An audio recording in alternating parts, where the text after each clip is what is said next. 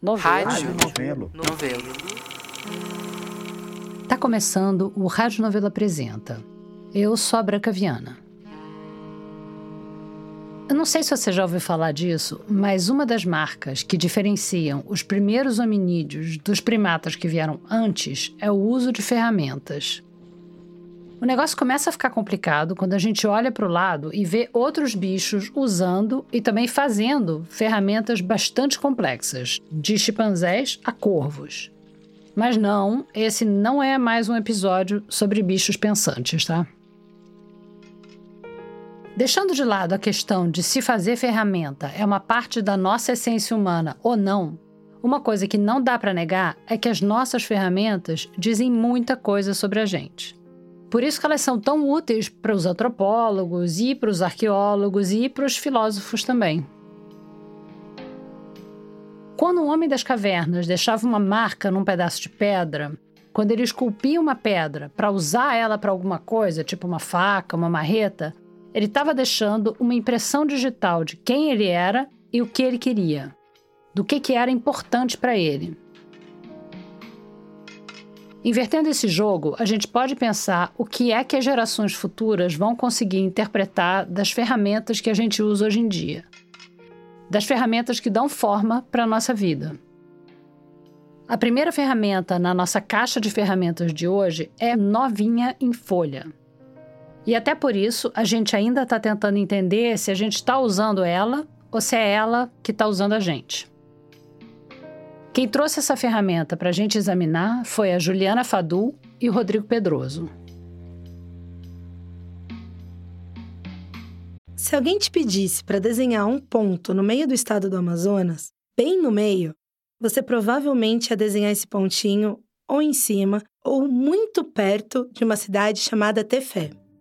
Para você se localizar, Manaus, a capital do Amazonas, fica mais para a direita no mapa, mais perto do Pará, Tefé está uns 500 quilômetros para a esquerda. Chega lá não é fácil, ainda mais para mim, que mora em São Paulo. Eu fiz esse caminho algumas vezes já. Como eu faço reportagens com populações em áreas de risco, vira e mexe eu estou enfiada em algum ponto remoto da Amazônia. E Tefé, essa cidade no meio do Amazonas, é um desses lugares meio isolados. Sempre que eu vou para lugares assim, eu gosto de olhar para o céu, para ver estrela, né? Como eu moro em São Paulo, quando eu olho para o céu e vejo um ponto brilhante, primeiro eu acho que é um helicóptero. Depois, que é um avião. Ou talvez um drone. Estrela tá lá no fim da lista.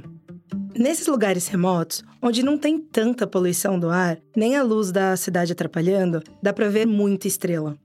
Mas na minha última ida para Tefé, eu descobri que dava para ver outra coisa olhando para o céu de noite. Estrelas andando. Pode olhar à noite, se tu puder para um canto mais escuro, assim, pode olhar que tu vai ver satélite passando.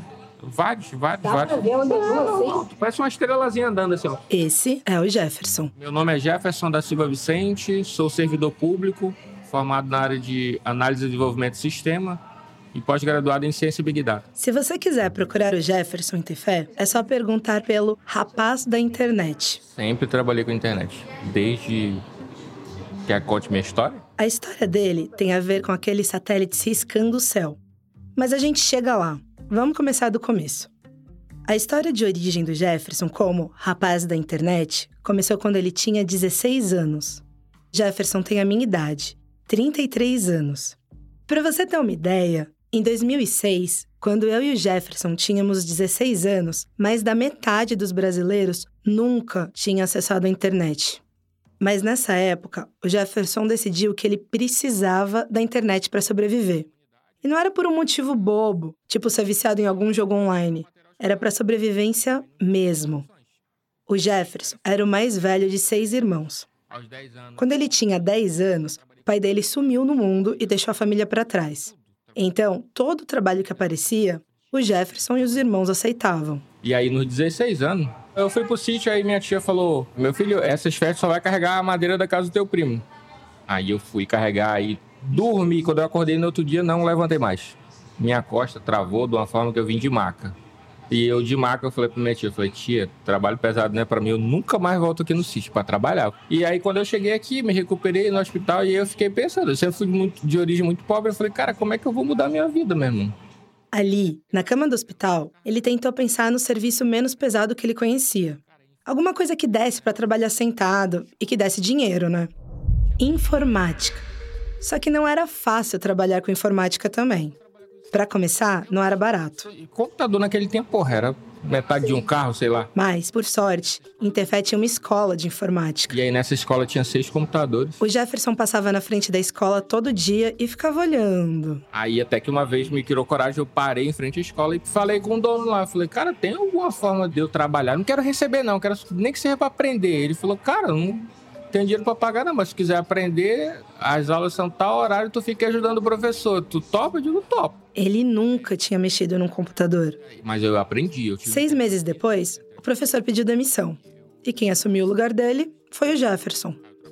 Não muito tempo depois, um amigo dele chamou ele para trabalhar num provedor de internet. De novo, ele não tinha ideia de por onde começar. Se me ensinaram, eu aprendo. Aí foram surgindo oportunidades. O pessoal viu que eu era esforçado aí. E aí, nesse esquema de se me ensinar, eu aprendo, o Jefferson conseguiu uma coisa bem difícil: acompanhar o ritmo do avanço da tecnologia. Fazer isso é difícil em qualquer lugar, mas principalmente onde Jefferson mora. Desde que eu comecei a frequentar a região, a sensação que eu tenho é de voltar uns 10, 15 anos em termos de tecnologia, para um tempo quando a internet era um artigo de luxo. A média de velocidade de internet em Tefé é de pouco mais de 4 megabits por segundo. 4,88 para ser exata. Mal dá para abrir a página do Google com isso. Antes de sair para a rua, por exemplo, eu sempre precisei me organizar para saber exatamente onde eu queria ir e baixar o mapa da cidade. Nem passava pela minha cabeça pedir um Uber. O esquema era combinar com o mototáxi antes. Mudar de plano e cancelar a corrida apertando um botão, nem pensar. Outra coisa que eu me acostumei: sempre andar com dinheiro em papel no bolso, porque a maquininha de cartão precisa de internet para funcionar. Pix então esquece. É igual ao que a gente tinha o Senado da internet de escada antigamente. Bem similar. Por que que acontece? Apesar de um mega ser muita conexão se comparado ao de escada, os tamanhos dos arquivos aumentaram. Antigamente uma foto era 16K, hoje em dia uma foto é 5 mega. E aí, para tu transmitir, por exemplo, tu quer mandar uma foto em alta resolução de um iPhone daqui de Tefé para fora. Se tu tem um mega, custa um pouco para enviar, não é a mesma realidade de um grande centro, entendeu? Agora, imagina seu rapaz da internet num lugar desses. O Jefferson cansou de ver projeto prometendo trazer internet melhor para a região, mas nenhum ia para frente. Um dos planos era trazer internet fibra de Manaus até Tabatinga, que fica na tríplice fronteira com o Peru e a Colômbia, passando cabo pelo leito do Rio Solimões. Mais de mil quilômetros de cabos. Porém, o projeto nunca andou, já mudou de nome. E agora já tem um consórcio privado querendo trazer essa mesma fibra pelo leito do rio, mas até então nada funcionando na região. Até pouco tempo atrás, tinha só dois caminhos para o sinal de internet chegar em Tefé. O caminho número um funcionava tipo uma corrida de revezamento. A corrida de revezamento mais longa da história. Tipo torre de celular, só que são vários. Aí eles trazem de Manaus até Tefé via rádio. São em torno de 14 torres, cada uma com dois rádios, um ligando ao outro e vai tipo replicando o sinal. Replicando de torre em torre até chegar a Tefé. Se qualquer uma dessas torres deixa o bastão do sinal cair, uma parte da internet de Tefé sai do ar. Só existe essa forma, via torre e via satélite, que é muito caro. Porque assim, as empresas sabiam da dificuldade da região não barateava tanto, até porque também eu, assim, até que entendo o lado deles, porque eles tinham pouca banda de internet via satélite, né? Parece mentira, mas você pode pesquisar antigamente. Era em torno de 7 mil reais um mega. É, é isso mesmo. Cheguei a trabalhar num provedor chamado Eganet em 2008. Eles pagavam por 4 megas 64 mil reais. Tá entendendo porque eu te falei que Tefé era um deserto de internet? Era um deserto. A coisa mudou completamente de figura de uns tempos para cá. Tô falando de pouco tempo, viu? De 2022 para cá. Agora, quando eu chego em Tefé e ligo o Wi-Fi no meu celular ou no meu computador, aparece um monte de rede para me conectar. Tudo isso por causa daquele monte de estrelinhas andando pelo céu de Tefé. E assim, ela tá tirando a gente da escuridão, né? Os comércios locais não trabalhavam com cartão. Era difícil vir pra Tefé com, se tu viesse só com cartão. Pra passar os dias ou viver, tu não ia viver, não. Tu não ia conseguir comer. Agora com a Starlink já A maioria dos cantos, até as bancas pequenas já vê com máquina de cartão de crédito. Gente. Graças a Starlink. Tudo graças a Starlink. Esse é o nome da empresa por trás dessa revolução tecnológica que está dominando o céu do planeta de pouco em pouco, espalhando o sinal de internet para os lugares mais remotos. O sistema da Starlink ele é totalmente disruptivo, né? Eu não vou nem tentar explicar por quê. Melhor deixar o rapaz da internet falar. Antigamente, quando se lançava um satélite geoestacionário, que é o que fica bem distante da Terra, ele é lançado com a capacidade fixa, ou seja, se uma empresa lança um satélite com 10 GB, ele vai ter 10 GB eternamente e só vai ser possível melhorar isso se trocar ele. Tira ele, coloca outro com 20 GB, hipoteticamente. O sistema Starlink não. São satélites que funcionam em baixa órbita, mas cada satélite que entra na rede, que ele é uma rede, ele não é único, né? Ele vai aumentando a capacidade. Vai aumentando porque toda hora tem satélite novo entrando nessa rede toda hora não é figura de linguagem. A rede da Starlink tem previsão inicial de ter 12 mil satélites na rede conectado, até o próximo estágio, que é para 40 mil satélites. É muito. Muito satélite. Muito satélite, muito, muito. É muito satélite. A Starlink ainda não bateu essa meta de 12 mil satélites em órbita, mas eles têm uns 4.500 por enquanto. Mas isso é mais da metade de todos os satélites que giram em torno do planeta atualmente. É muita coisa.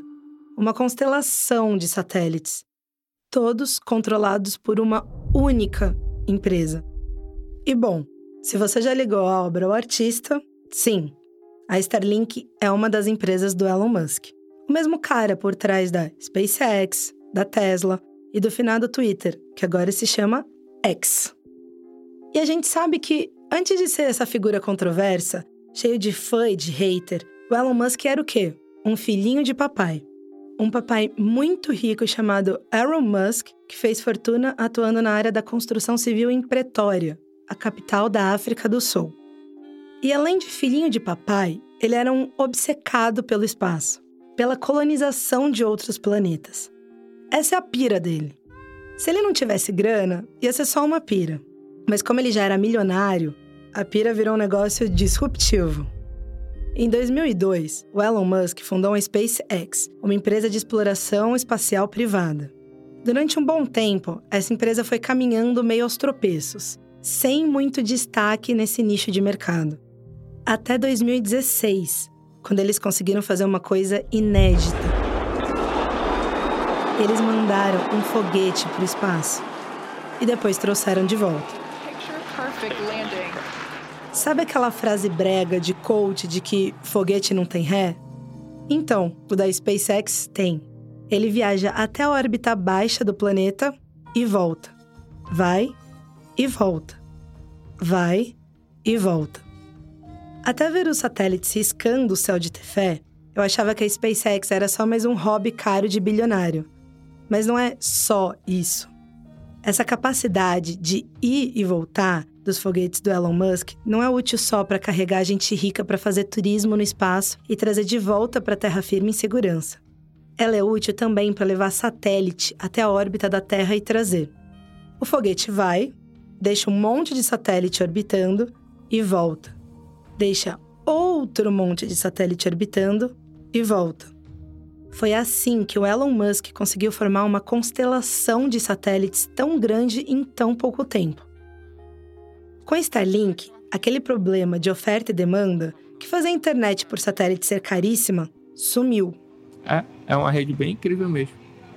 O satélite geoestacionário desenhado é o mais fácil de explicar. O Jefferson precisou literalmente desenhar para eu entender por que o funcionamento da Starlink era tão incrível. É tipo uma lanterna. Quanto mais distante, maior o foco. Pensa que você está segurando uma lanterna e iluminando uma parede. Se você se afastar da parede, você vai iluminar um pedaço maior dela. Mas a intensidade da luz vai diminuir, certo? É assim que funciona um satélite geoestacionário, que é o tipo de satélite mais comum para transmissão de sinal de internet. Ele fica distante da Terra e, assim, consegue cobrir uma área maior. E ele gira junto com a Terra, então é como se ele tivesse sempre estacionado em cima da mesma região. Daí o nome geoestacionário. O Starlink é uma rede de satélite em baixa órbita. Tu entende que a cobertura dele é bem pequenininha? Ó? Porque eles ficam pertinho da Terra. É como se você botasse aquela lanterna que estava na sua mão bem perto da parede. A área iluminada diminui, certo? Mas a intensidade da luz aumenta. Para conseguir iluminar a parede toda com essa intensidade, você ia precisar de mais lanternas. Por isso, para funcionar direito, essa rede de baixa órbita precisa de muitos satélites. Mas o custo de colocar esse monte de satélite é alto. O Elon Musk conseguiu superar esse obstáculo com a tecnologia de foguetes da SpaceX, que reduziu muito o gasto com essas idas e vindas da órbita, já que o foguete pode ser reutilizado. E é assim funciona a rede deles. Eles têm uns concorrentes, só que ainda não tem satélite no espaço, que é a Kuiper, que também pretende atender região isolada igual o Tefé, né? Que é da Amazon. E a OniWeb, que já está em operação, mas vai atender grandes operadoras de telefonia, governo, não vai atender cliente final que nem a Starlink. A Starlink atende residência, né? Instala na tua casa. A Starlink atende o consumidor final. Então, a figura da operadora de internet, que a gente está acostumado, desaparece. Para acessar a rede da Starlink, você só precisa entrar no site e comprar o aparelho para receber o sinal. Você coloca o endereço onde quer usar a Starlink, faz o pedido e quando chegar, é só seguir as instruções para configurar a conexão. Sozinho mesmo, sem precisar de um técnico para instalar. É um sistema anti-burro. É só tu ligar ela de cara pro céu, ligar e esperar cinco minutos. Qualquer canto. Só que assim, tem que estar de cara pro céu, né? Por causa do jeito como ela capta o sinal, a Starlink só funciona bem se ela estiver virada para o céu, sem nenhuma barreira física. Se você liga ela do lado de um prédio, por exemplo, o sinal já diminui, porque ela precisa ver muito bem aquelas estrelas atravessando o céu. No site da Starlink, dá para comprar dois tipos de antena. Uma que fica parada, que é residencial, e outra móvel. A antena residencial ela tem uma prioridade melhor do que essa que fica se movendo. Mas tu vai ter link em torno de 30 a 60 mega, tranquilo. Qualquer canto, meio do mato, meio do rio. Inclusive as embarcações, se depois tu for ali, na beira do rio, lá pode olhar para cima de toda embarcação, tem um Starlink. Eu olhei e tinha mesmo. A antena fica em cima de um tripé. Parece um tablet com a tela toda branca, virado em direção ao céu. É graças a esse tabletzinho que agora, quando eu pego um barco para me locomover em Tefé, eu posso pagar 20 reais por hora de Wi-Fi com sinal bom. Naquele deserto de internet que era Tefé, o sinal de satélite da Starlink é tipo uma piscina de água cristalina. Continua sendo caro usar essa água, mas ainda assim, é muito mais barata do que qualquer água rala que tivesse aparecido por ali antes. Em 2023, já não tem mais ninguém cobrando 7 mil reais pelo mega em Tefé, mas o preço ainda continua alto.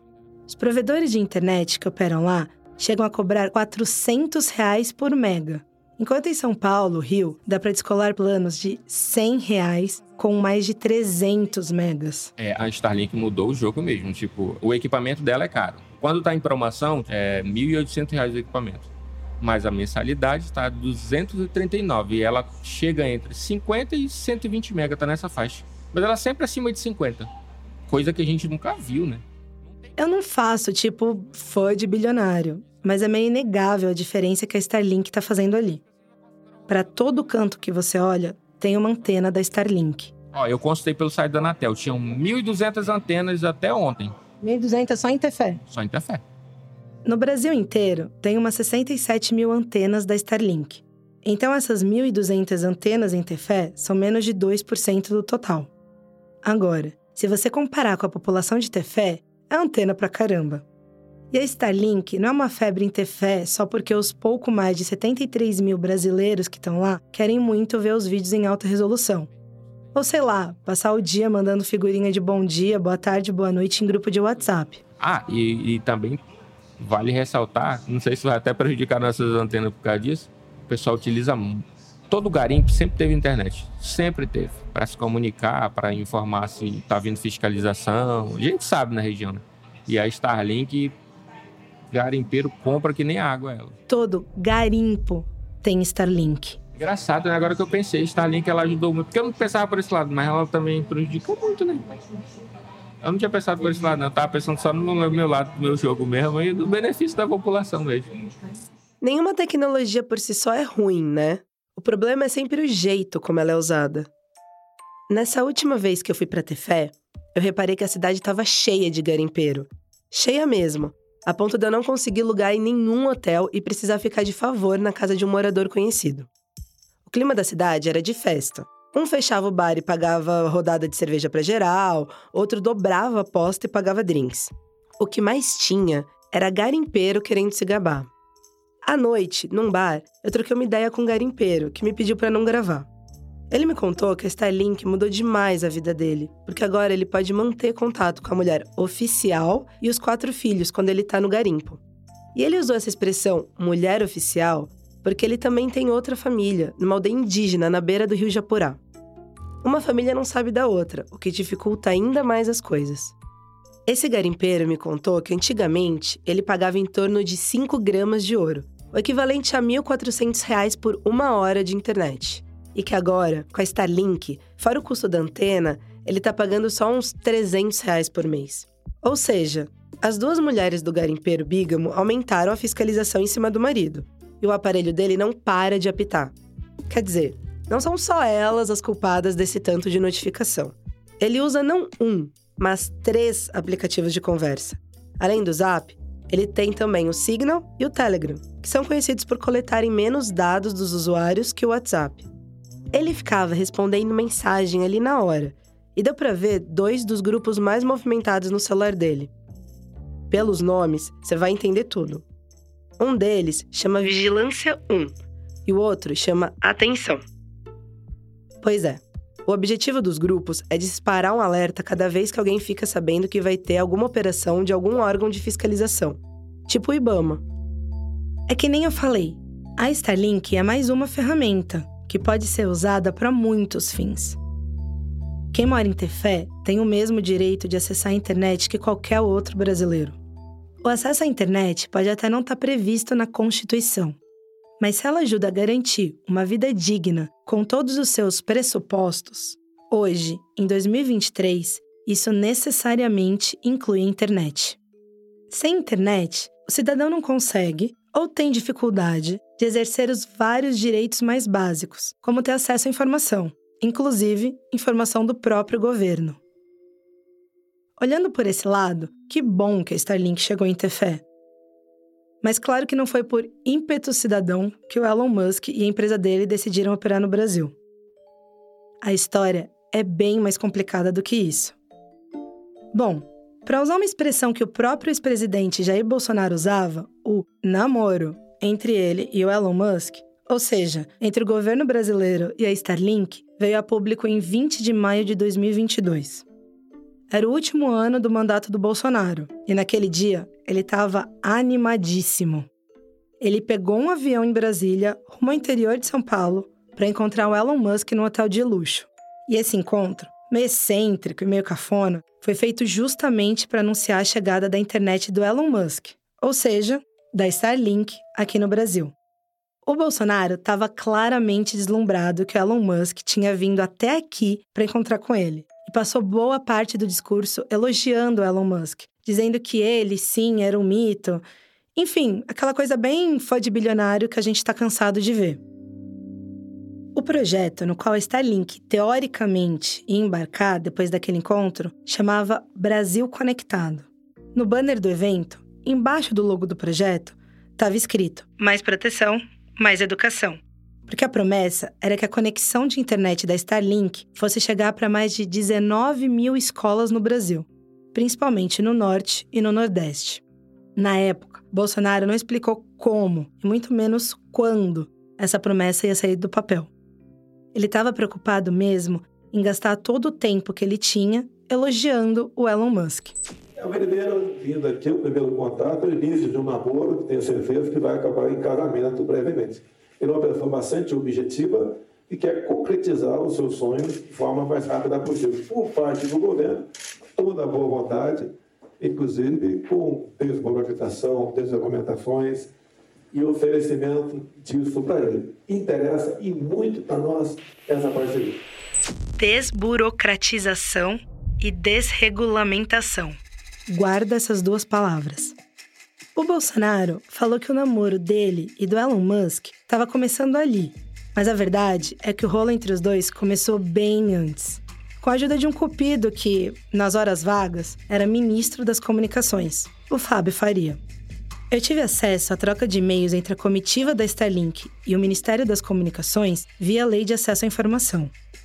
O primeiro contato entre os dois foi em 12 de outubro de 2021. O que chamou a nossa atenção nesses e-mails foi a quantidade de vezes que a palavra happy foi usada pela equipe do ministro para elogiar as respostas formais da Starlink. I'm happy to inform you that Minister Faria and Secretary Coimbra are available and would be happy to meet in person. Tipo, fico feliz de informar que o ministro Faria e o secretário Coimbra estão disponíveis e ficariam felizes de encontrá-los pessoalmente. We are very happy at the Ministry of Communications with your response to the letter previously sent by Minister Fábio Faria. Ou seja, nós estamos muito felizes no Ministério das Comunicações com a sua resposta à carta previamente enviada pelo ministro Fábio Faria. Muita felicidade, né? A segunda coisa que me pegou foi a justificativa que o Fábio Faria usou para essa potencial parceria entre o governo brasileiro e a empresa. Segundo o ministro, essa união teria como propósito o monitoramento e o combate ao desmatamento na Amazônia. Essa troca de e-mails está na íntegra lá no site da Rádio Novelo, caso você queira treinar o inglês e dar uma olhada.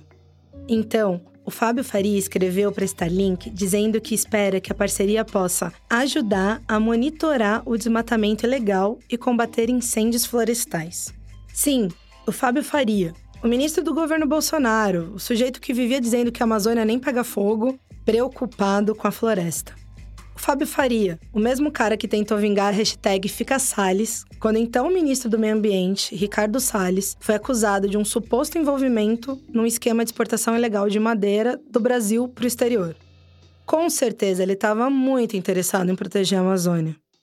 Antes daquele date do Elon Musk com o Bolsonaro em São Paulo, rolou sete meses de paquera virtual entre a comitiva do Ministério das Comunicações e a comitiva da Starlink.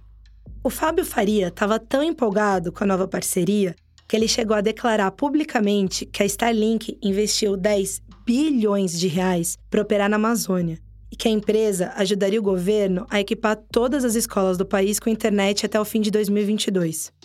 Até aí, nada grave, né? Quer dizer, ouvir papinho furado e promessa que não vai para frente é coisa que a gente, como brasileiro, tá acostumado. Mas aí é que tá o X dessa questão. Quem me ajudou a entender melhor esse rolo foi o Pedro Ekman, e quem gravou a conversa com ele foi meu colega de pautas e perrengues desde os tempos da internet de escada, o Rodrigo Pedroso. Bom, eu sou o Pedro Ekman, faço parte da coordenação executiva do Intervozes. O Intervozes é um coletivo que atua na defesa do direito à comunicação. O Pedro me mostrou o que estava por trás dessa chegada afobada da Starlink no Brasil. Quando começou essa troca de e-mails entre o governo e a Starlink, lá em outubro de 2021, a Anatel, que é a agência do governo que regula as telecomunicações no Brasil, aprovou uma resolução estabelecendo regras e condições para satélites não geoestacionários operarem no país. Para operar no Brasil, a Starlink, que usa tecnologia não geoestacionária, precisava de uma autorização da Anatel, certo?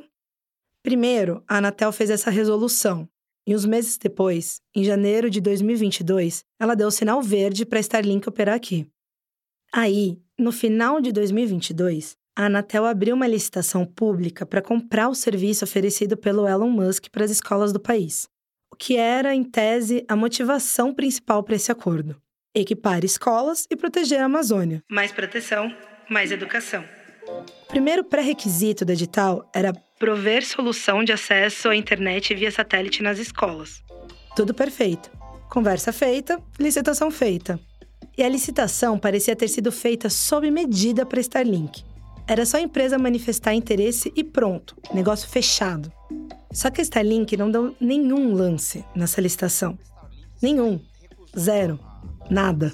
Né? Assim, ela não entrou, né? Ela falou, opa, não vou. Porque me parece que foi muito um processo, na verdade, para franquear o tipo de serviço no país de uma maneira mais privada e individual do que, de fato, atender uma grande demanda em escala que está reprimida e que só falta uma tecnologia que resolva isso. Porque, de fato, essa conexão da Starlink ela não vai operar tão bem numa escola que precisa de muita banda. Então é mais fácil você vender pequenos pontos de conexão privada, né, de uma ou duas famílias usando, enfim, ou pequenas operações e ter muitos pontos nesse sentido, do que cobrir as escolas, digamos assim, que vão precisar conectar dezenas, centenas de pessoas de uma vez só, né? Então, assim, ela percebeu que não ia ser muito simples e que também não ia ser tão vantajoso, digamos assim, esse tipo de problema. Então, assim, mesmo tendo uma, uma licitação absolutamente direcionada, a própria Starlink deu um passo para trás e aí a Anatel acabou autorizando, então, o uso né, da tecnologia no Brasil. Depois... Você sacou o pulo do gato?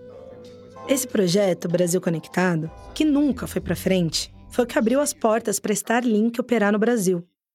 A desculpa era prover internet para as escolas, mas o objetivo real era vender antena para conexão de internet individual. Em vez de acabar cumprindo um papel supostamente para levar conexão para quem não tem e suprir esses direitos, ela novamente, por ser uma tecnologia operada por um monopólio privado, né, a partir de interesses muito específicos, ela acabou caindo aonde? Na mão de quem tem dinheiro, que acabou redistribuindo para fazer mais dinheiro. E aí, se você está falando de dinheiro na região amazônica, você está falando de desmatamento, você está falando de agronegócio, você está falando de mineração, você está falando de garimpo. É isso que quem tem dinheiro vai atrás, não o contrário nessas regiões. Então, o que parecia óbvio se confirmou, né? Assim, você... A gente perguntou para a Anatel sobre essa autorização que Starlink recebeu, e a agência respondeu com uma nota que diz que a autorização foi dada antes da visita do Elon Musk ao Brasil e que não tem relação com a parceria entre governo e empresa. Ou seja, que o fato da Starlink ter recebido a autorização não tem a ver com o projeto Brasil Conectado. Ainda segundo a agência reguladora, hoje, mais de 5 mil escolas não têm qualquer tipo de conexão com a internet na região norte do Brasil. Ah, mas quem disse que as crianças brasileiras saíram de mão abanando? Não, não. Três escolas ganharam o sistema da Starlink. 300? 3 mil? Não, só três escolas mesmo como se fosse uma amostra grátis, sabe?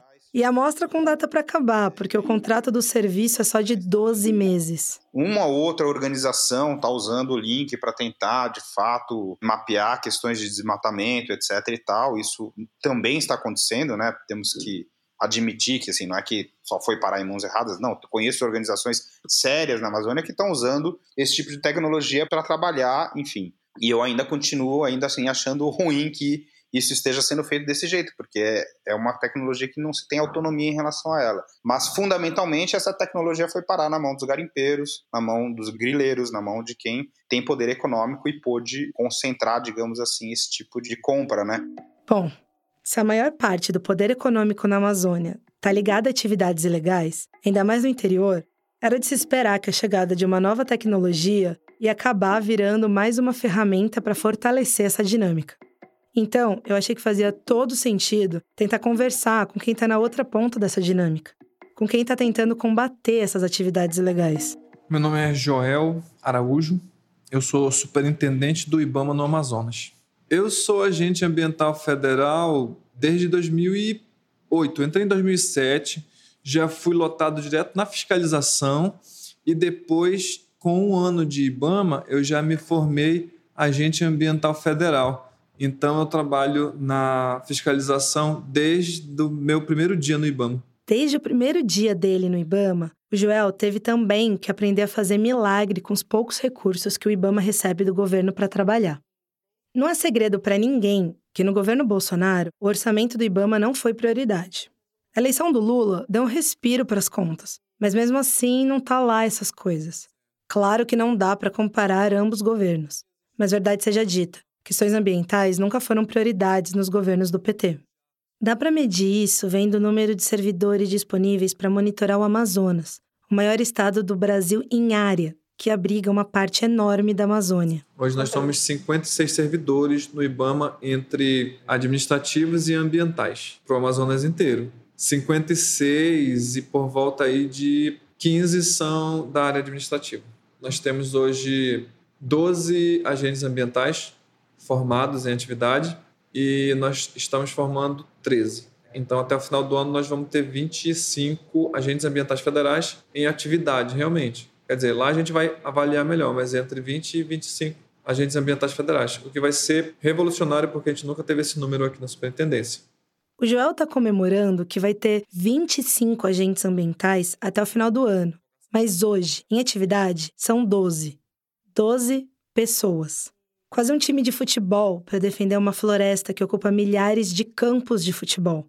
Um território maior do que Alemanha, Itália, França e Reino Unido juntos. E a Starlink conseguiu deixar essa disputa ainda mais injusta. A internet que vocês usam aqui? Em campo? Vocês usam rádio em campo ou vocês usam internet? não, fazendo? não. Em campo a gente só usa internet quando está nas cidades, quando tem sinal de celular mesmo. O IBAMA não tem ainda um contrato de internet para áreas remotas, que é um problema as equipes em campo e até para a segurança das equipes, né? Mas hoje ainda não existe essa comunicação. A equipe sai fora do sinal, dos lugares, acabou o sinal. Aí a equipe tem que prover os meios por ali mesmo. Enquanto os garimpeiros têm sinal de internet para mandar mensagens para lá e para cá, se comunicando inclusive sobre operações do Ibama, os servidores mal têm acesso ao sinal de celular. É como se o garimpo tivesse derrubando a floresta com um holofote para abrir caminho.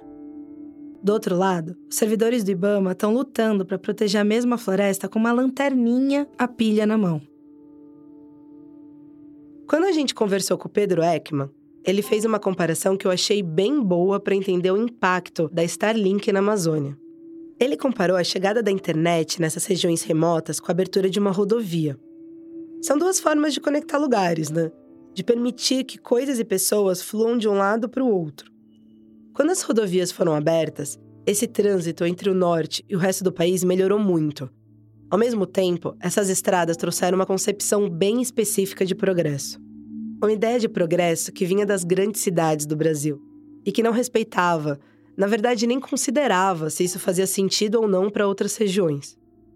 Foi essa ideia de progresso que fez a Amazônia começar a ser comida pelas beiradas. O arco do desmatamento, a região que concentra o maior nível de desmatamento da Amazônia, está diretamente ligado à abertura de estradas. Agora, vamos pensar na internet. Assim como no caso das estradas, é difícil a gente se opor ao direito de ir e vir da informação. Quem está na Amazônia tem tanto direito quanto qualquer cidadão de acessar a internet. Mas, de novo, o jeito como essa via de conexão foi aberta desconsiderou completamente as particularidades daquela região. A gente tem que avaliar essa necessidade incondicional de conexão em áreas remotas na Amazônia com alguma cautela. Tem vários territórios indígenas, por exemplo, que você fazer uma ligação de internet vai criar um impacto negativo quase tão grande quanto se você estivesse abrindo uma estrada pela selva até aquela comunidade, porque junto com a internet chega muita coisa. Né? É uma tecnologia que vai interferir de maneira muito problemática. Essas comunidades indígenas elas têm uma, é uma vida comunitária, é uma vida que depende da vida coletiva para existir. E uma das coisas que a internet faz é começar a destruir a vida coletiva, é individualizar pra caramba os processos. Não é bem verdade que a internet só vai levar soluções, ela vai levar muitos problemas juntos. Então essa conexão, ela não pode ser de qualquer jeito e a qualquer custo. Essa forma de encarar a conectividade já não é uma questão nos grandes centros urbanos, porque a gente já naturalizou e até se acostumou com os problemas causados pela internet. Né? Tipo assim, ah, nós temos que levar a conexão que existe nas grandes metrópoles para as áreas mais remotas do país. Por quê? Né? A gente já perguntou para essas comunidades se realmente isso é a coisa mais importante ou a gente está pressupondo que nós precisamos civilizar como há 500, mais de 500 anos atrás a Europa achava que tinha que fazer com os povos dos territórios que estão na Amazônia e em outros lugares da América do Sul. Esse pensamento meio que não mudou. Né? As pessoas continuam achando que tem que levar a civilização e o progresso e o desenvolvimento e que essa é necessariamente a melhor solução para esses territórios. E quando você chega lá, e conversa com as pessoas, você percebe que não necessariamente. Ninguém está dizendo que Tefé ou qualquer outra cidade amazônica não deveria ter acesso à internet. A questão é a forma como essa conexão vai acontecer. Porque isso é crucial para saber quem vai, no fim das contas, se beneficiar desse acesso. A Starlink pode até ter ajudado a conectar as maquininhas de cartão dos comerciantes de Tefé. Ela com certeza me ajudou a subir os arquivos das gravações que você ouviu nesse episódio para salvar na nuvem. Mas a forma como a Starlink opera aqui no Brasil faz com que os ganhos que ela proporciona sejam bem individuais. Só que o custo é coletivo e muito alto. Essa foi a Juliana Fadu, colaboradora da Rádio Novelo. Ela porou essa história com o Rodrigo Pedroso. Essa história foi produzida com o apoio da Earth Journalism Network. E a Ju e o Pedroso pediram para dedicar essa história ao Paulo Lima, que foi um historiador, pesquisador e ativista pela inclusão digital na Amazônia. Ele ajudou a inspirar essa reportagem, mas morreu de infarto em abril de 2023. Já já a gente volta. O segundo ato do episódio de hoje é sobre uma ferramenta que vai se reinventando, virando multiuso. Sabe aquele canivete suíço que dá para cortar unha, palitar os dentes, aparafusar um negócio e depois abrir uma garrafa de cerveja para comemorar a versatilidade do bichinho? A segunda história é sobre uma ferramenta que é meio assim. Só que ela, no caso, é uma lei. E quem conta essa é a Flora Thomson DeVoe. Eu tenho duas carreiras, né? Além de fazer podcast aqui na Rádio Novelo, eu sou tradutora. E eu tenho uma implicância para revelar. Eu não gosto da ideia de palavras intraduzíveis. Sabe aquelas listas que o povo circula dos conceitos de cada língua que simplesmente não tem tradução? Aquela palavra que só existe naquela língua e não tem nenhuma equivalência? Em português é quase sempre saudade. Só que eu vou te contar uma coisa. Dá para traduzir saudade. Eu mesmo devo ter traduzido saudade umas duas mil vezes na minha carreira de tradutora. Vai por mim. Tudo é traduzível.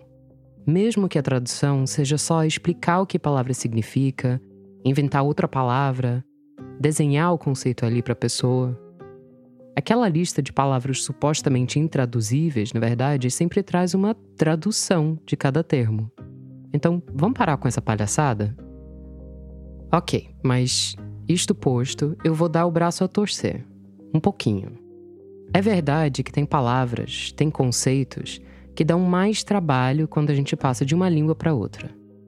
E essa fricção acaba revelando alguma coisa sobre a língua de origem, a cultura de origem e a língua e a cultura de chegada. Eu traduzo sempre do português, que é a minha segunda língua, para o inglês, que é a minha primeira. E a história que eu queria contar hoje me lembrou da dor de cabeça que é traduzir palavras em português associadas ao ócio, à preguiça, ao não fazer nada. Ócio é um negócio difícil de traduzir. Não é que não dá, mas é como se não existisse o chip do ócio na cabeça dos anglófonos. Os anglófonos, quer dizer, os ingleses e todo mundo que eles colonizaram, têm muita dificuldade de pensar em não fazer nada. Não é que não consegue, claro que consegue. Mas é como se não existisse o mesmo espaço na língua para isso. Sempre vem com uma bagagem de julgamento, de culpa, de transgressão, toda essa herança deliciosa do calvinismo. Eu, que nasci e fui criada, morei nos Estados Unidos até os 19 anos, tenho muita dificuldade em não fazer nada. Uma parte é que eu tenho o bicho carpinteiro. Mas eu acho que em algum nível tá apitando aquele chip de que não pode não fazer nada. Não pode, não pode, não pode. Aí outro dia, quando eu estava conversando com o um professor, me senti estranhamente vingada. Então, meu nome é Paulo Terra, sou professor da UF de História do Brasil República. O Paulo veio me contar sobre uma lei. Uma lei secular que diz basicamente isso: não pode não fazer nada. Na verdade, é um pouco mais complicado que isso. Porque as definições de vadiagem, elas mudam muito, mudam ao longo do tempo. Mas no básico, o que a gente tem é a ideia de que quem não tem renda é obrigado a trabalhar. Isso significa que o ócio, ele só é permitido para os mais ricos. De uns tempos para cá, o Paulo tem pesquisado a vadiagem. As leis que diziam que se você não era podre de rico, se você não conseguia viver só de renda, você tinha que trabalhar. Não podia não fazer nada. Isso sempre está presente em toda a legislação relacionada à criminalização da vadiagem. A diferença entre quem tem renda e quem não tem. Esse é um ponto que está, pelo menos em toda a legislação que eu conheci, que é a ideia que o ócio ele só é permitido a quem tem renda. Quem não tem o trabalho é uma obrigação, né? Mais do que uma necessidade. E uma grande questão é que chega até hoje, né? Foi isso que fez meu cérebro acender que nem uma árvore de Natal. Até hoje, vadiagem é ilegal. Aliás, um pequeno parêntese sobre isso. Contravenção e crime podem parecer sinônimos, mas tem uma diferençazinha. Desde 1940, os crimes com penas menores foram tirados do Código Penal e acabaram indo parar no Código de Contravenções. Então, vadiagem tecnicamente não é crime exatamente, é contravenção. Mas o que importa para a nossa história hoje é não pode segundo o artigo 59 do Código de Contravenções Penais. O artigo 59 no Código de Contravenções Penais. Tem poucas coisas que me trazem mais alegria do que uma lei velha e esquisita que ainda está em vigor, escondida no meio de um código moderno que nem um dragão adormecido. Eu pedi para o Paulo ler o artigo 59 para mim. Então, o que é o artigo 59? Né? Então, entregar-se alguém habitualmente a ociosidade, sendo válido para o trabalho, sem ter renda que lhe assegure meios bastantes de subsistência, ou prover a própria subsistência mediante ocupação ilícita. Beleza, é isso mesmo. Se você tem condições físicas para trabalhar, se você não tem renda e se você não está fazendo nada, isso é ilegal. O Paulo veio me contar sobre esse dragão adormecido porque a verdade é que ele não está tão adormecido assim. E ao longo dos séculos, esse conceito, esse não pode, tem sido meio que um coringa da repressão na história do Brasil. Uma lei que joga nas onze. É, foi muito impactante perceber como que, através da criminalização da vadiagem, entram outros elementos além do racismo, como a questão de gênero e a questão da sexualidade. Eu acho que a gente pode seguir pela cronologia, né? O Paulo queria começar pelo Código Penal do Império, de 1830. Pro Código do Império. Mas eu pedi para ir mais para trás. Ah, eu quero ver nas ordenações. Quer ver? Nas ordenações? No Brasil, o começo oficial da regra de não pode não fazer nada é nas ordenações filipinas, da virada do século XVII que eram as leis que regiam o Brasil colônia. Então, nas ordenações está o seguinte, né? Mandamos que qualquer homem que não viver com senhor ou com amo, nem tiver ofício, nem outro mestre, em que trabalhe ou ganhe sua vida ou não andar negociando algum negócio seu ou alheio, passados 20 dias do dia que chegar a qualquer cidade, vila ou lugar, não tomando dentro dos ditos 20 dias amo ou senhor com quem viva ou mestre em que trabalhe e ganhe sua vida, ou se o tomar, depois o deixar e não continuar, seja preso e açoitado publicamente, e se for pessoa em que não caibam açoites, seja degradado para a África por um ano. Sabe aquele filme A Lagosta? Se você não assistiu, é um filme meio surreal com Colin Farrell e a Rachel Weisz que saiu em 2015. No mundo do filme tem uma regra que você não pode ficar solteiro.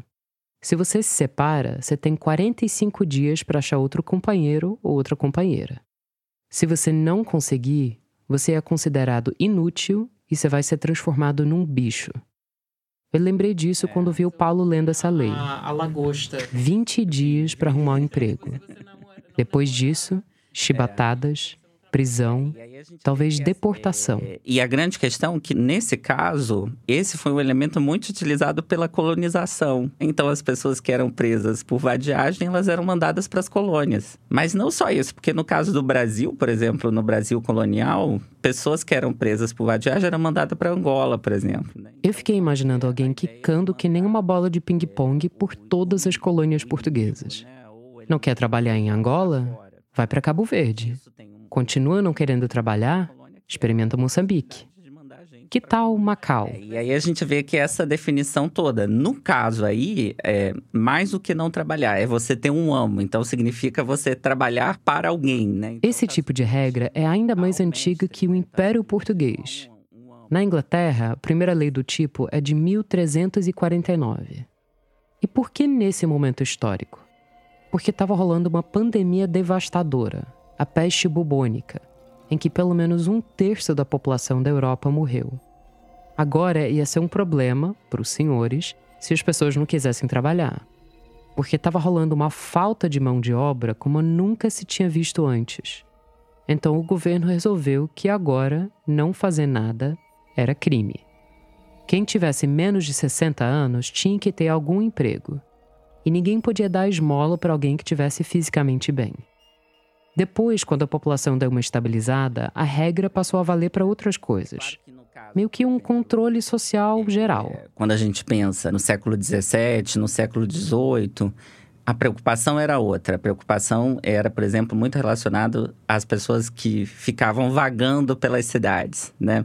Então, a ideia da perseguição à vadiagem era, na verdade, limitar a mobilidade de pessoas pobres. Imagina uma aldeia pequena e chega alguém de fora. Você não sabe nada dessa pessoa. De onde ela veio, quem que ela é. Como esses elementos que vagueiam são elementos perigosos. Então eles vão roubar, eles vão estuprar, né? Vão saquear, enfim. Pelo menos a ideia podia ser essa. O resultado era fazer com que as pessoas pobres estivessem bem vigiadas e ocupadas. Hashtag não pode fazer nada. Corta para o século XIX, que é um dos meus lugares preferidos para visitar. A gente está na segunda metade do século e o grande debate é a abolição da escravidão. Que a grande discussão naquele momento era, primeiro, a abolição ela tem que ser feita de uma forma imediata ou que tem que ser de uma forma gradual. E por outro lado, dentro dessa ideia, né, que foi muito discutida no parlamento brasileiro de que ela tinha que ser gradual, qual é a justificativa? Porque os trabalhadores negros eles não estão preparados para a liberdade. Uma justificativa doida e racista, obviamente. Não só eles não estão preparados para a liberdade, mas eles têm uma ociosidade atávica, uma ociosidade natural. Isso significa que, se eles não forem forçados a trabalhar, eles não vão trabalhar. Daí é que isso que é muito importante, assim, quando se discute sobre abolição, se discute sobre criminalização da vadiagem. As duas coisas estão juntas no mesmo tempo. Eu tinha ouvido falar de um troço parecido, uma armadilha do mesmo tipo que foi montada nos Estados Unidos no final da Guerra Civil. A emenda constitucional que acabou com a escravidão nos Estados Unidos foi a 13 terceira. E foi isso que eu aprendi na escola. A 13 terceira emenda diz que acabou a escravidão. Só que ela não diz só isso. Ela diz que ninguém pode ser escravizado ou obrigado a trabalhar à força, a menos que seja condenado por um crime. Enfim, não vou me estender muito nisso, mas isso daí abriu uma baita brecha para o governo ir incriminando e condenando pessoas pretas nos Estados Unidos. E uma vez presas, elas eram obrigadas a trabalhar. Essa emenda foi ratificada em 1865, que era bem a época em que o Brasil estava começando a se mexer para, quem sabe, um dia abolir a escravidão. E junto com isso, sempre vinha o papo de tem que criminalizar a vadiagem.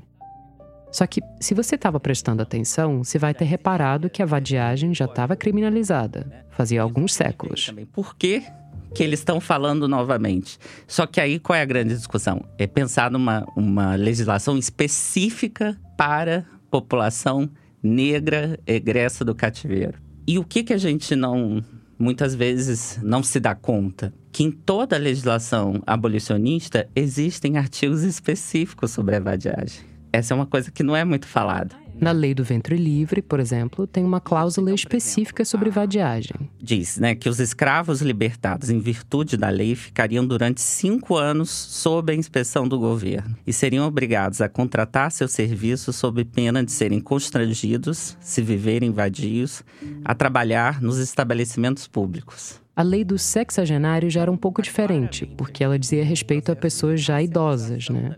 Pessoas que já poderiam pensar em não trabalhar. Mas mesmo nessa lei tem menção à vadiagem. Então, os escravos alforriados pelo Fundo de Emancipação seriam obrigados a permanecer no município em que residiam durante o período de cinco anos. Os que se ausentassem de seu domicílio seriam considerados vagabundos ou apreendidos pela polícia para serem empregados em trabalhos públicos ou colônias agrícolas. É quase uma pena em regime aberto, né? Ter que ficar no mesmo lugar, ser preso se você sai, Sempre que você vê a abolição, tem uma figura oculta logo atrás, que é a vadiagem. Então, como que essas ideias racializadas e racistas vão ser muito importantes nesse momento da abolição, porque elas vão, de certa forma, embasar essa criminalização do negro e a ideia de que ele tem que ser forçado a trabalhar. Né? Bom, os anos vão passando e a lei da vadiagem vai evoluindo, desbloqueando mais poderes. Com o Código Criminal de 1890, entra um outro dispositivo. E eu tenho ele aqui. Lembra que mesmo se você trabalhasse numa ocupação ilícita, você ainda era considerado vadio? O primeiro Código Criminal da República veio botar uma outra linha nessa lista. Proibição de ocupações manifestadamente ofensivas das morais e dos bons costumes. A prostituição, por exemplo, nunca foi ilegal no Brasil. Não era uma ocupação ilícita. Então, para poder prender uma trabalhadora do sexo, você vai lá e diz que o trabalho dela é manifestadamente ofensivo das morais e dos bons costumes. Essa distinção até deixa uma marca na língua portuguesa. Se eu te perguntar hoje o que, que é vadia, o que, que significa vadia? Vadia é sinônimo de puta, de piranha, o homem que não trabalha, né? Não está fazendo nada, está vadiando, enfim. No começo da República, a lei da vadiagem foi crescendo, ganhando apêndices, novas formas de enquadrar mais coisas. Outra coisa nova era que também passou a ser ilegal não ter residência fixa. E pensa, pelo menos no Rio de Janeiro, na virada do século, a quantidade de gente pobre que o governo estava despejando de suas casas não era pequena. E aí é interessante que eu também reuni, né, enfim, trouxe uns casos de sambistas a partir de um, uma autora que chama Maria Clementina Pereira Cunha, né? Os sambistas viviam sendo presos por vadiagem. Mas a maior parte deles tinha outro emprego, então era só o caso de passar na delegacia e mostrar a papelada toda. Aí ela cita um outro caso que também é interessante, de um músico chamado Brancura, que era, na verdade, um músico negro chamado Silvio Fernandes. A capivara do Brancura era grande. Entre outras coisas, ele teria sido amante do Madame Satã. E o Silvio Fernandes, ele teve uma série de casos de prisão por vadiagem. Então, com 24 anos, ele foi preso. Aí ele dizia que trabalhava no lugar, a polícia ia averiguar. Ele não trabalhava, ele mudava o depoimento, dizia que trabalhava em outro lugar. E teve um ano, 1928, né, que ele foi preso duas vezes. E aí ele passou a dizer que ele trabalhava com o advogado dele, que é uma astúcia do caramba. Outra coisa que não era criminalizada e passou a ser, através da lei da vadiagem, era a viadagem. Vocês me perdoem o trocadilho, tá? Que eu sou da comunidade. Porque a legislação é, criminal do Império, ela havia descriminalizado a homossexualidade, que estava presente lá nas ordenações filipinas Quer dizer, na colônia era proibido ser gay. No império deixou de ser. Só que, evidentemente, essa era uma conduta que interessava reprimir. Vamos pular para os anos 70 e 80. Sim, do século 20. A gente está em plena ditadura militar, a vadiagem está comendo solta. Em São Paulo, é muito famoso o caso do delegado Richetti, são Paulo tinha uma delegacia especializada em vadiagem e o Richete foi um, delegado muito famoso porque ele fazia é, verdadeiros arrastões nos finais de semana nos locais, principalmente de sociabilidade gay e que às vezes eram presos no final de semana 300 a 500 pessoas, né? Bom, talvez a vadiagem não tivesse comendo tão solta assim. E eu queria dizer aqui que ainda por cima prender uma pessoa por vadiagem no fim de semana é muita sacanagem. A lei da vadiagem não era a única que era usada para reprimir a população gay. O Além do Carnaval, o livro do James Green sobre homossexualidade masculina no Brasil, fala bastante sobre essas armadilhas jurídicas. Tinha atentado ao pudor, e até 1940 tinha uma lei sobre disfarces e nomes que era usada para criminalizar pessoas trans. Mas a lei da vadiagem era muito útil nesse sentido. Isso também vai ser utilizado em relação à população indígena. Então, no período da ditadura, também é criado o reformatório Krenak, que é um reformatório, que é uma prisão, né, que foi criada na região do Vale do Rio Doce, em Minas Gerais, e durou de 1969 a 1972 em que eram presos não só os indígenas Krenak, mas, enfim, diversas etnias do Brasil todo eram enviados para lá. Tinha casos de vadiagem, embriaguez. E também tem casos de indígenas que, na verdade, estavam em disputas de terra e que tiveram o seu transporte pagos com anuência do Estado para serem enviados ao reformatório. Já faz anos que ninguém é preso só por vadiagem. Mas assim como para tudo tem que ter uma primeira vez, para tudo também tem que ter uma última vez, né? É, foi o Hélio da Silva, né, que foi preso em 1992, aqui no Rio de Janeiro. Não dá para cravar que o Hélio da Silva vai ser para todo sempre a última pessoa presa por vadiagem no Brasil. Porque, afinal, a lei ainda tá aí. Mas por enquanto, pelo que deu para apurar, o título tá com ele. Eu tentei muito falar com o Hélio, mas eu não consegui. Mas eu achei uma entrevista que ele deu em 2010 que conta um pouco da história dele. Em 92 não tinha sido a primeira vez que ele foi preso por vadiagem. Ele tinha sido enquadrado anos antes, quando ele era um menino. E detalhe, ele estava trabalhando. Trabalhando na feira sem carteira assinada. Tem emprego de carteira assinada na feira? Na entrevista, o Hélio disse que as horas que o policial deixou ele esperando na delegacia foram uma humilhação para ele. Bom, em 1992, o Hélio foi preso e denunciado por vadiagem de novo. E o caso dele acabou indo parar no Superior Tribunal de Justiça. Porque tinha uma questão. Naquela altura, o Hélio era o braço direito do chefe de tráfico do Acari. Então, de novo, não é que ele não trabalhava. Ele trabalhava bastante. Ele, ele foi é, já respondendo notícias por tráfico de drogas, sequestro. E ele ficou extremamente incomodado. Para ele, o que incomodava de fato é ter sido preso por vadiagem. Porque ele dizia: Eu sou um trabalhador. Né? Então, o fato de tráfico de, de drogas, né, sequestro, para ele não era um problema. A grande questão moral para ele era ter sido preso por vadiagem porque isso impactava diretamente na imagem dele como um trabalhador. Ele também trabalhava no porto.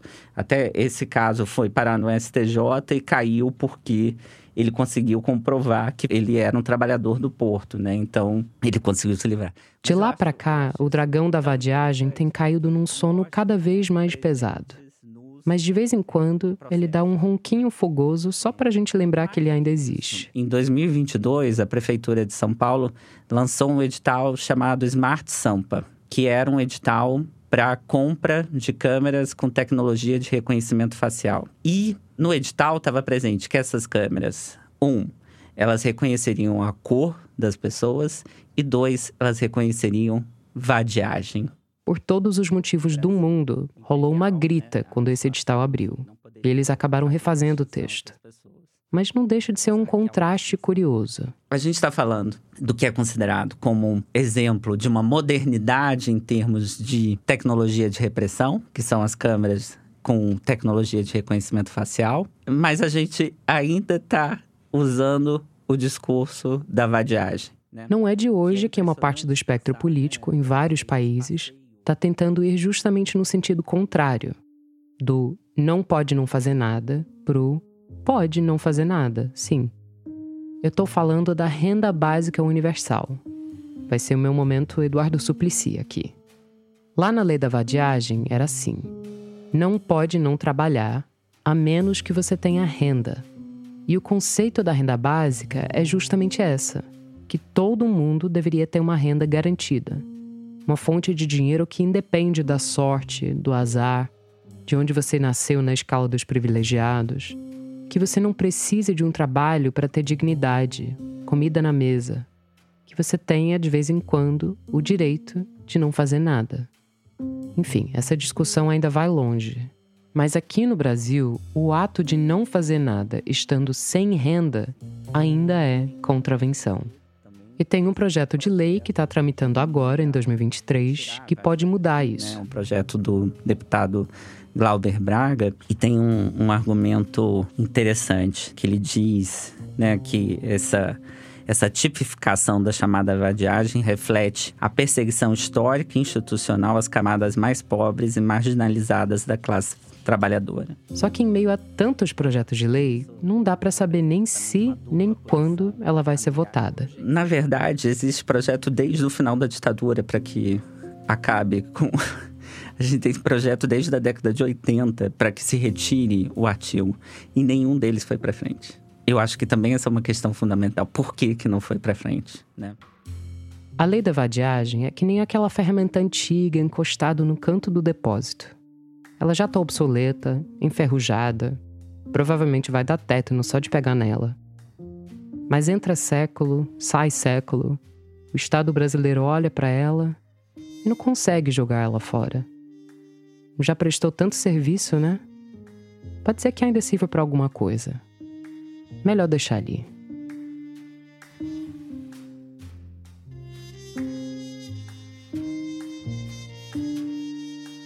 Essa história foi contada pela Flora Thomson DeVoe, que é diretora de pesquisa da Rádio Novelo. A gente volta daqui a pouquinho. Direto de Brasília, os manifestantes invadiram. o ex-presidente Jair Bolsonaro tem que bater No Oriente Médio, conflito armado. Se as notícias se atropelam, se a velocidade das redes tira o foco, saiba que existe um podcast para dar nexo a tudo isso. Olá, eu sou a Letícia Arcoverde, editora do Nexo Jornal, e estou aqui para convidar você a ouvir o Durma com Essa, o nosso podcast diário de notícias. De segunda a sexta, no início da noite, a gente publica um novo episódio que explica fatos importantes que podem continuar a ecoar por aí. Informativo, objetivo e cheio de contexto. Tudo em até 15 minutos. Ouça o Durma com essa na sua plataforma de áudio preferida, no YouTube ou no site do Nexo, nexojornal.com.br.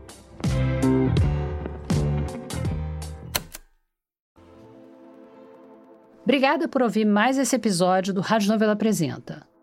Essa semana no site tem fotos da apuração da Juliana Fadu em Tefé e dá para conferir aqueles e-mails que o governo Bolsonaro trocou com o pessoal da Starlink e que o Rodrigo Pedroso conseguiu via lei de acesso à informação. Quando você estiver lá no site, não esquece de aproveitar para assinar a nossa newsletter, que toda semana traz alguma dica bem esperta de alguém da nossa equipe, além, é claro, de te lembrar que saiu episódio novo. Para não perder nenhum episódio, aproveita e também assina o Rádio Novela Apresenta no seu aplicativo de áudio preferido. E no Spotify dá para deixar um comentário dizendo o que você achou do episódio. E pode marcar a gente também nas redes, no arroba Rádio Novelo, no Twitter e no Instagram, e dizer o que achou do episódio, recomendar alguma história, recomendar o Apresenta para os seus seguidores, enfim, espalhar a palavra. Agora, se você quiser mandar uma sugestão de história pra gente, vai lá no nosso site, no menu, onde tem a seção Envie uma pauta. Lá tem explicadinho como mandar a sua sugestão pra gente. O Rádio Novelo Apresenta é um original da Rádio Novelo. A gente tem o apoio da Open Society Foundations. Tem episódio novo toda quinta-feira. A direção criativa é da Paula Scarpim e da Flora Thomson DeVoe, e a produção executiva é do Guilherme Alpendre. A gerência executiva é da Marcela Casaca e a gerência de produto é da Juliana Jäger. Nossos produtores sênior são o Vitor Hugo Brandalize, a Evelyn Argenta, a Bia Guimarães e a Sara Zolbel. As produtoras da nossa equipe são a Bárbara Rubira, a Natália Silva e a Júlia Matos. A checagem desse episódio foi feita pelo Bruno Lima e pela Marcela Ramos. A gente teve apoio de montagem da Mariana Leão. Nesse episódio, a gente usou música original de Pedro Nego e também da Blue Dot. A mixagem é do Pipoca Sound. O desenvolvimento de produto e audiência é feito pela Bia Ribeiro. O Gilberto Porcidônio é o responsável pelo conteúdo e engajamento das nossas redes sociais. O design das nossas peças é do Matheus Cotinho. Obrigada e até a semana que vem.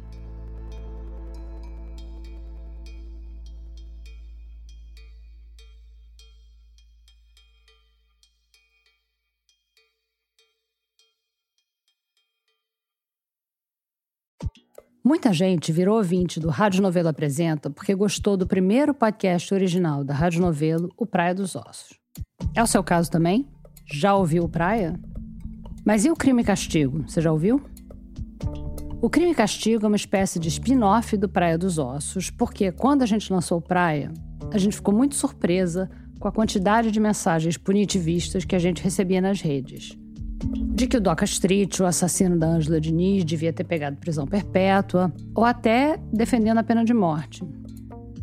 Com essa pulga atrás da orelha, a gente foi atrás de entender melhor como funciona o sistema penal e quais são as alternativas a ele. Conversando com vítimas, parentes, ofensores, pesquisadores do direito. Procura aí Crime e Castigo no seu aplicativo de podcasts preferido ou vai no nosso site radionovelo.com.br e depois escreve para cá contando o que você achou.